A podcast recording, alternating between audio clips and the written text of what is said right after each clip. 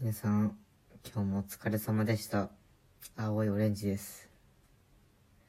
今日は、昨日の話に引き続き、人を選ぶなら、顔で選ぶべきか、性格で選ぶべきか、完結編をお送りしようと思ってます。本日は、人を選ぶなら、性格を選ぶべきだという立場でお話しさせていただきます。まず第一に、人を顔で判断するような人は、近い未来しか見えてないと、頭を冷やせと、口を大にして、声を大にですかね、言いたいと思ってます。もうこれで、ああ、なるほど。こいつが言いたいことをなんとなく分かったなって思った人、正解です。結局のところ、もし結婚するとかなった時、まあどんなにイケメンでも美人でも、さすがに50、60に行くと、もう、平均的なおじいちゃんおばあちゃんの仲間ですね。20代、30代の圧倒的美女、圧倒的イケメンの状態なら、多少のことは目をつむって、まあ、こいつ可愛いからな。まあ、この人かっこいいけん行くか、って流していたところが、時を経て、いや、この顔で何言ってんの？いやいやいやいやいや。もう、自分がブイブイ言わせた頃の記憶なくせよっていう現象が訪れるんですね。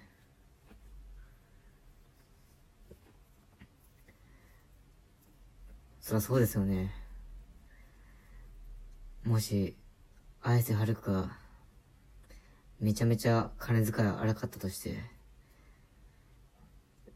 最初はそれでいいじゃないですか。まあ、ちょっと、俺のお金使われたけど、綾瀬はるかだしな。可愛いいっか。まあ実際に金も稼いでくれるけんな。ただ30年後どうなるかわかりませんね。あの、天子の綾瀬はるかも30年後は、もうおばあちゃんです。これ、現実です。これ確定です。これも確定にちょっと入りました。30年後にはおばあちゃんです。えー、芸能界から姿を消しましたが、あの絶世の美女、堀北真希も、おばあちゃんです。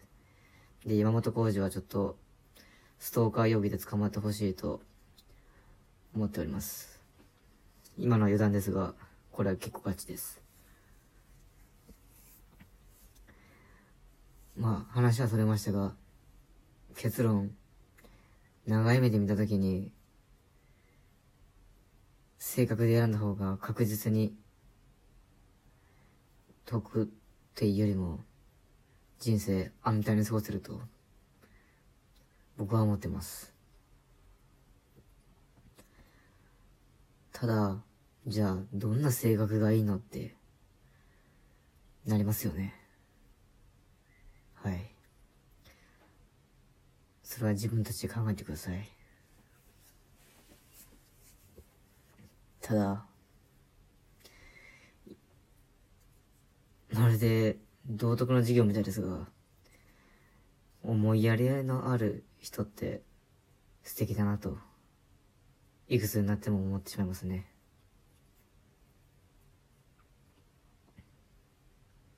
何かあった時に解決策言ってくれるんじゃなくて、どうしたのって声をかけてくれる存在って、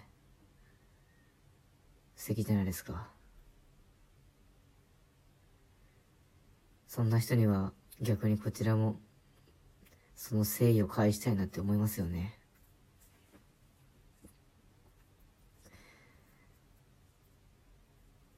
皆さんも性格がいい人に出会えることを田舎からの片隅で願っております。最後になりましたが、どうやったら、こんな田舎で、素敵な女性に出会えるんでしょうか？もう、0100でいいです。0100で正確に振り切った子もいれば、0100で顔に振り切った子でもいい。もう誰でもいいので、出会いが欲しいです。東京に行ったらこの問題解決するんでしょうか？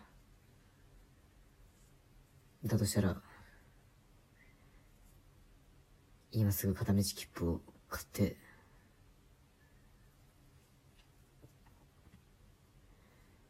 向かいたいと思います。田舎に住む男性、女性、いや、おじいちゃん、おばあちゃん、老若男女問わず、田舎に住んでいる皆さん、頑張りましょう。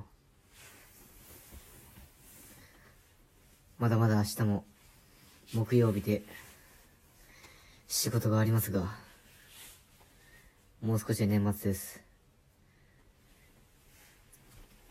頑張っていきましょう。それでは皆さん、いい一日をお過ごしください。